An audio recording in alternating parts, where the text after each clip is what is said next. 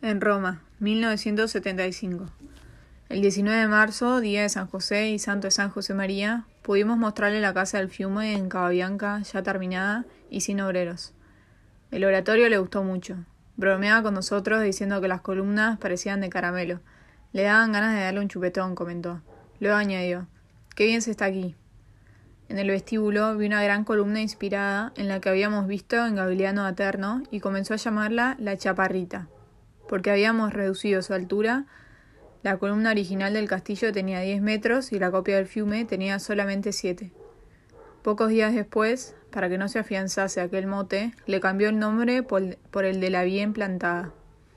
A continuación, tuvo en la sala de lectura una memorable tertulia con los alumnos del colegio romano. Contó diversos episodios de su vida, desde los primeros barruntos de su vocación en Logroño hasta el momento en que vio lo que Dios le pedía el 2 de octubre de 1928. No hubo preguntas. Habló solo el padre, con tono suave, abriendo su corazón. Estábamos todos atentísimos, escuchando sus confidencias. Qué breves se nos hicieron esos minutos. El Viernes Santo coincidía con la fecha de sus bodas de oro sacerdotales. Por esta razón, prefirió que aquel año no se organizara la tradicional convivencia de Pascua, porque deseaba pasar su aniversario sin el ajetreo de los años anteriores clavado en la cruz con el Señor, y dando gracias por su sacerdocio y por la obra de Dios.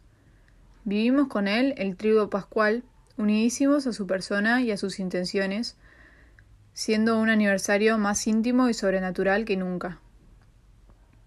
El 17 de abril, San José María fue a visitar a don Salvador Canals, un sacerdote de la hora que estaba hospitalizado en la clínica Pío XI en la vía Aurelia. Don Salvador había sido el el primero de la obra en viajar a Italia, durante la Segunda Guerra Mundial, y había contribuido decisivamente a la expansión en ese país.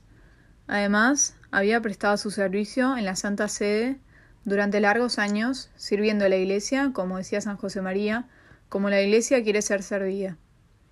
San José María le tenía un cariño, puede decirse así, muy especial, y conocía la gravedad del diagnóstico.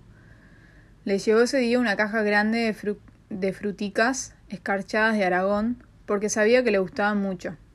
Al, volver al coche, nos dijo conmovido: Este hijo mío se nos va. Comentó que siempre había tenido mala salud y dijo de él palabras elogiosas y llenas de cariño. Falleció casi un mes más tarde, el 24 de mayo, estando San José María en Torre Ciudad. Ese viaje a España se emprendió a mediados de mayo. El padre estuvo en Madrid, Zaragoza, Barbastro y Torre Ciudad.